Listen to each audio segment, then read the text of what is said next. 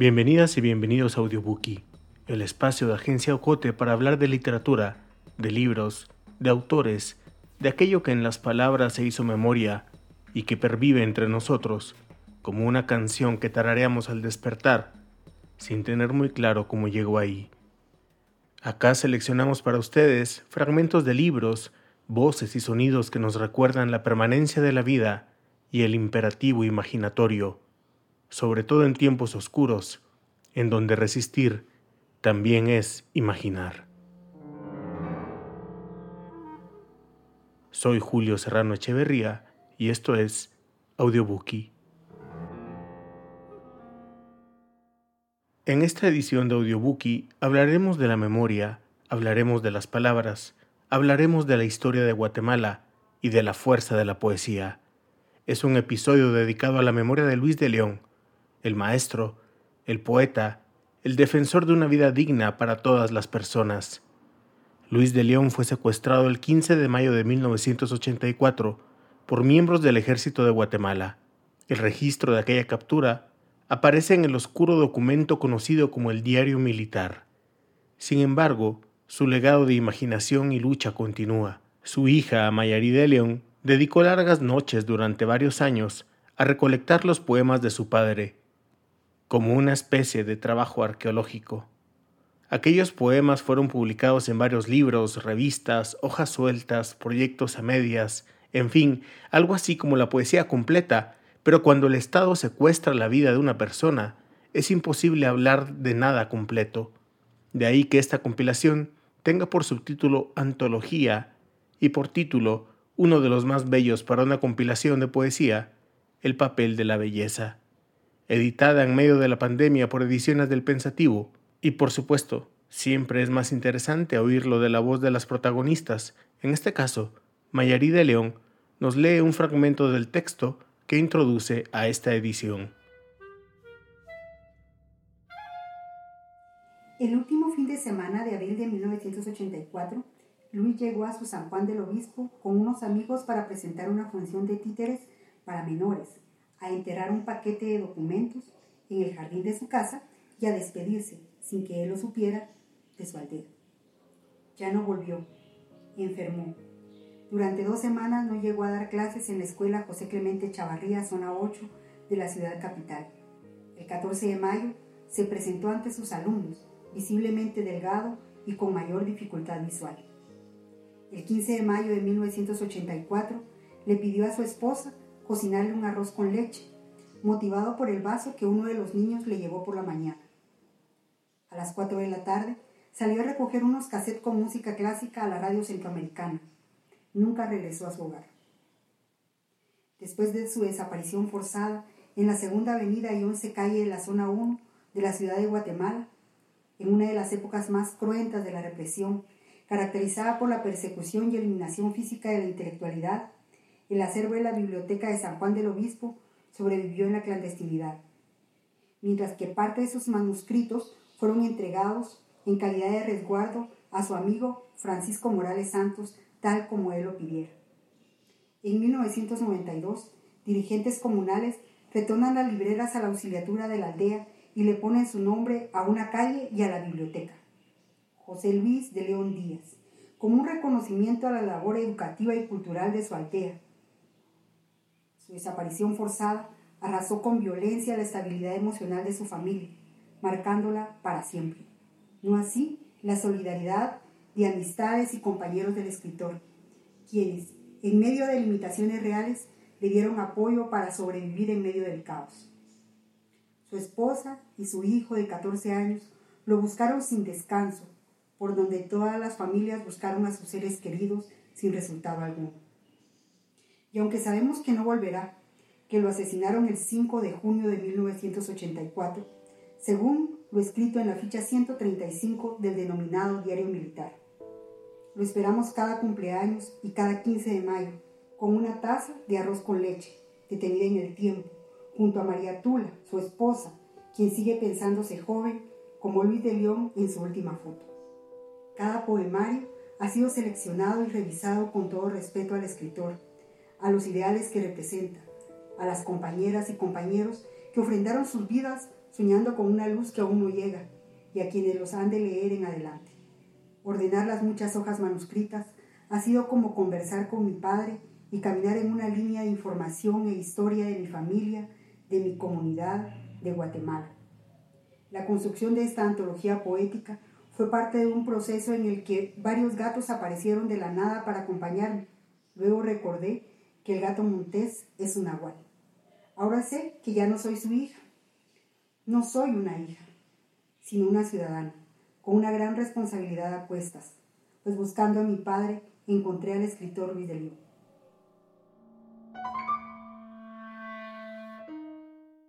La poesía de Luis de León es un camino que siempre se hace por primera vez, sobre todo cuando los poemas que escucharán en este podcast estuvieron dispersos en publicaciones artesanales y muchas de ellas clandestinas. Que sea la lectura de estos poemas una sensible invocación a la memoria y un gesto de gratitud a las luchas. Acerca del papel de la belleza.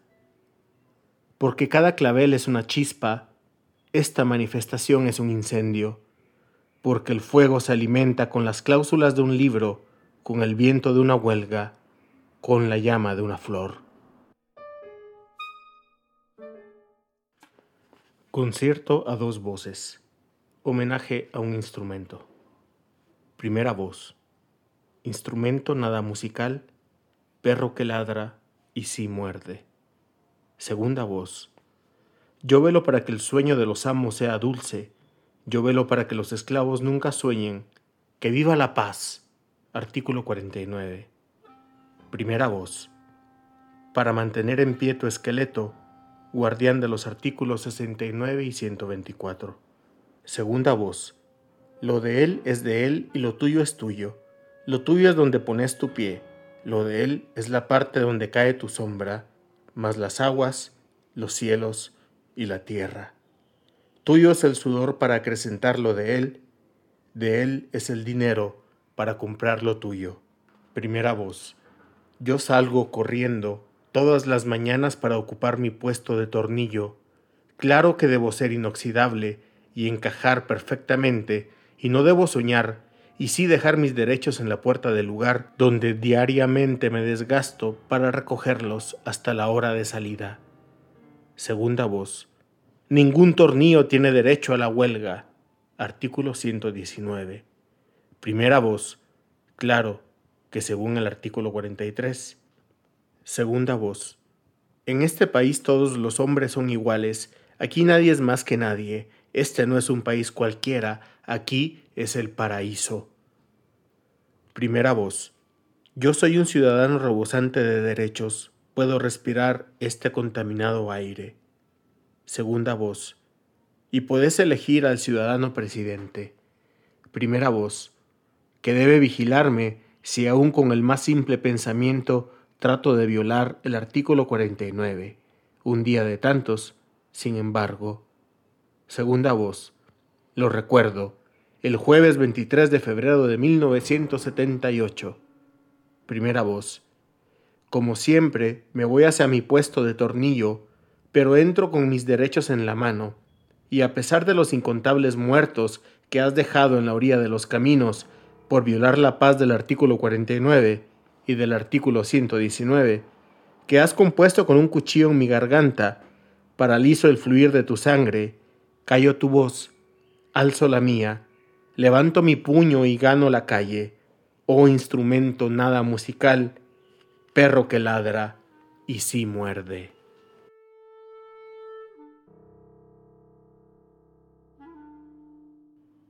Acerca del venado y sus cazadores. Se dice de boca en boca que, aunque solo 15 fueron más o menos visibles, 100 hombres o exhombres participaron en el operativo La Casa del Venado. Fecha 20 de octubre de 1978. Hora 1 pm. O sea que por cualquier lugar que hubiera huido, de todos modos el secretario general de la AEU no habría tenido escapatoria. Cien hombres o ex hombres, supongamos a 30 años como promedio cada uno. 100 por 30 igual 3.000. es decir, tres mil años armados hasta los dientes para acabar con apenas 23 años desarmados. Tres mil años con carros oficiales o a pie, pero delante de la policía que vigilaba el orden y que no movió ni un dedo. Tres mil años en pleno Parque Central y a pocos metros del Palacio Nacional y de la Catedral Metropolitana. Tres mil años bajo un sol testigo y una cámara que firmó el crimen. Tres mil años delante de miles de guatemaltecos que habían participado en una manifestación en celebración del 20 de octubre y del triunfo de una reivindicación popular. Tres mil años más los del señor presidente y de los señores ministros de gobernación y de la defensa y los del señor jefe de la policía y los años de otros señores Ah, tantos siglos contra un solo minuto, tanto cuchillo para cortar una flor, tanta bala para acribillar una bandera, tanto fuego para quemar un libro, tanto zapato para aplastar un rocío, tanto ruido para callar una voz, tantos cazadores para cazar un solo venado, tanto cobarde contra un solo valiente, tanto soldado para fusilar a un niño. Ah, de tanto para nada porque conforme pase el tiempo y en la tumba de Oliverio crezca la hierba y broten claveles, los tres mil y los demás años se reducirán hasta llegar a cero, y cada octubre los veintitrés se multiplicarán por miles hasta llegar al infinito.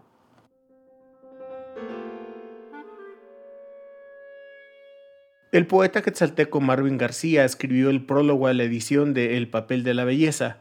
En este texto, García equipara la poesía con el conteo de los días y del tiempo. Hablar con el fuego y escribir poesía son, a su manera, el mismo ejercicio. Pero bien, dejamos en voz del autor un fragmento de este prólogo. ¿Dónde está? Este poema lleno de luz es para la sombra el profundo e insustituible vacío que dejó la desaparición del poeta Luis de León por parte de elementos del ejército de Guatemala el 15 de mayo de 1984 es un hecho que demuestra la histórica estrategia de acabar con la sensibilidad y el conocimiento, nefasto ejercicio que se ha incrustado desde varios siglos atrás en Guatemala, producto del odio, la indiferencia y el miedo.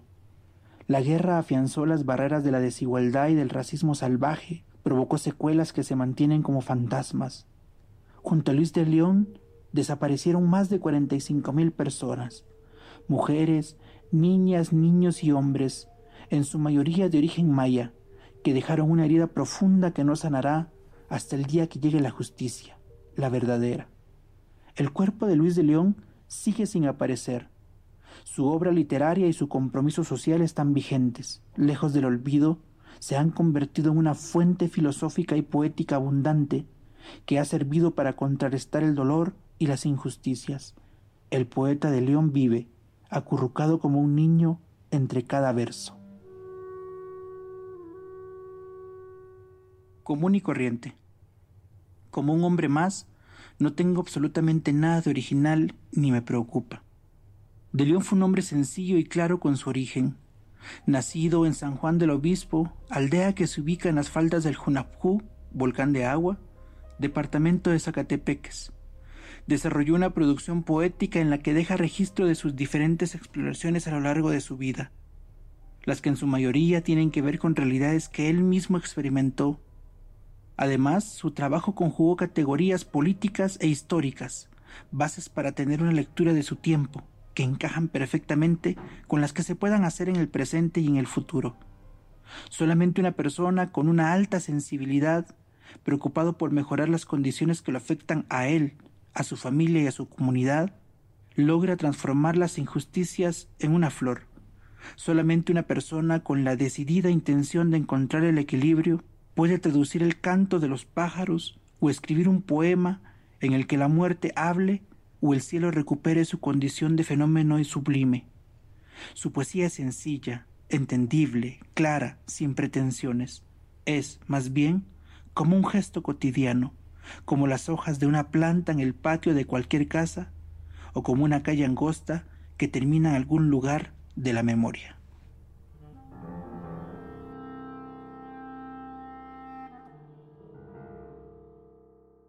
Caperucita roja, pequeño incendio, ¿en qué lugar conseguiste tu tapado? ¿En qué jardín? Vas vestida de fuego y cada pétalo que botas levanta llamaradas. Pero el lobo te espera, caperucita de este cuento, y ahora viste de oveja blanca e inclusive de oveja púrpura, oh niña incandescente. Desenmascaralo, caperucita, arrancale su disfraz, niña de este cuento, que tu corazón es un pájaro valiente, que tu color no es un rojo solamente externo, oh caramelo de fuego.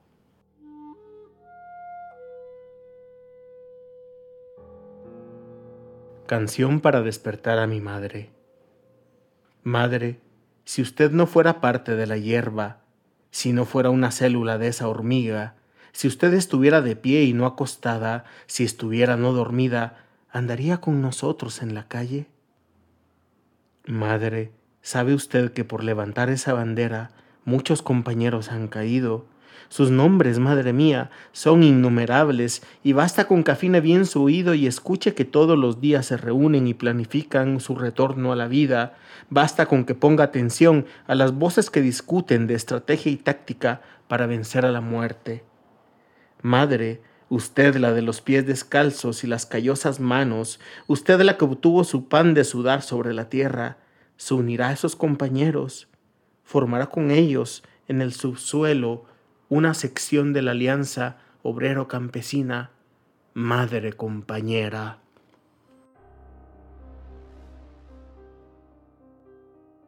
Acerca de la función del adjetivo.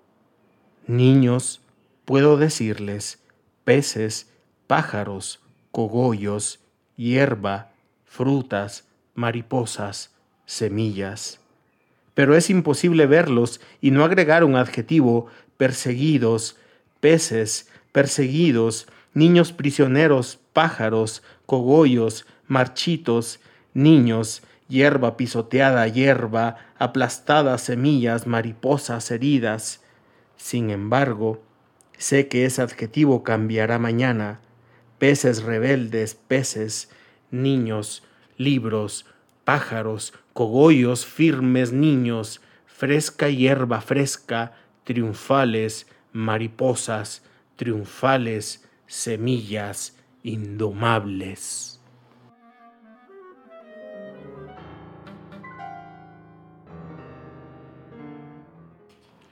Autorretrato. Sonrío, río, odio, levanto mis manos, las empuño, dialogo, monólogo, me silencio, pido la palabra, escribo, camino, siento miedo, corro, amo, sufro, lloro.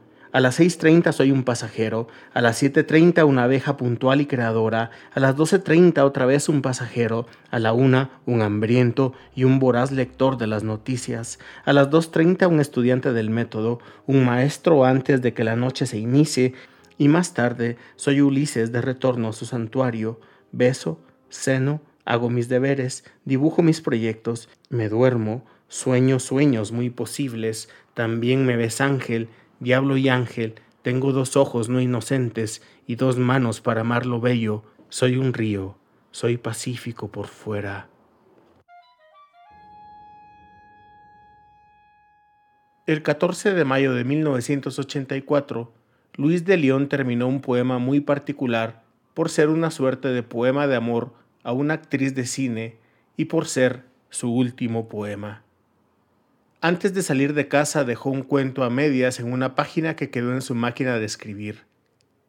Este programa se suma a muchos gestos creativos, críticos y sensibles que durante años se vienen haciendo en las jornadas de la memoria que se organizan en honor a Luis de León que sea también un reconocimiento al trabajo incansable de Mayarí de León, al amor incondicional de María Tula, a los editores históricos de su obra, Francisco Morales Santos y Ana Cofiño, y a la lucha de los familiares de las 45.000 víctimas de desaparición forzada durante el conflicto armado interno, quienes son inclaudicables en la búsqueda de sus amados y de la justicia. Y Dios creó a la mujer en el trigo de tu cuerpo, no eras hecha por humanos, por eso tan perfecta. Me gusta verte desnuda y alta como la Torre Eiffel, tu pelo universal desplegado al viento como la bandera de tu patria. Eras el arco del triunfo del erotismo, sobre la suave extensión de tu espalda ondulaban los campos elíseos, sobre tus senos y tu vientre se exhibían todos los tesoros del Louvre.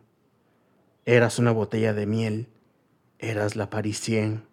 Después de cada filme yo te buscaba entre las aguas del Sena, de mi cuaderno de mapas. Eras el fuego en la caverna y yo, el Pithecanthropus erectus. Por un beso yo le hubiera dado una mordida a tu boca de manzana. Eva mía, caminabas y eras la tierra y sus dos movimientos, eras mi sueño todas las noches, te metías en mi cabeza con tu cuerpo de serpiente y tu piel de lirio, Brigitte Bardot. Yo venía de un pueblo donde no había cine y sus mujeres eran catedrales. Mis ojos solo conocían los troncos de los árboles y nunca había visto un muslo. Los senos no tenían nada de erotismo, eran frutas llenas de jugo para los labios de los niños. Los brazos de los abrazos eran cunas o nidos. Las cinturonas no eran de avispa, eran redondas. Los vientres eran surcos para reproducir la vida, no almohadas. Y uno crecía, se casaba, tenía hijos, y eso era todo. Pero Dios creó en París una mujer y la exportó envuelta en celuloide. Eras Nuestra Señora, mi Señora, pero sobre todo eras la Revolución Francesa. Tus piernas eran dos cañones de amor que disparaban a mis ojos y sacudían mis tímpanos, Brigitte Bardot. Yo intenté la resistencia, pero tu fuego era demasiado. La aldea que yo traía en la cabeza fue tomada por asalto y arrasada, y tuve que abrirte mi corazón y luego alzar los brazos. De eso hace muchos años Brigitte Bardot, y sin embargo, 14 de mayo 1984.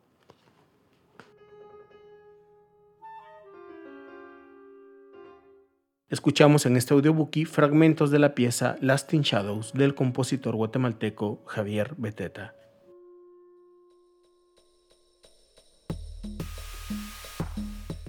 Terminamos por ahora, pero vienen muchas más lecturas por escuchar. Audiobookie es producido en Guatemala por el equipo de Agencia Ocote, con el apoyo de Seattle International Foundation y el aporte de fondos operativos de Servicios Ocote, Foundation for a Just Society, el Fondo Centroamericano de Mujeres FCAM y Oak Foundation. Producción sonora, José Monterroso. Coordinación, Julio Serrano Echeverría. Música original, Juan Carlos Barrios.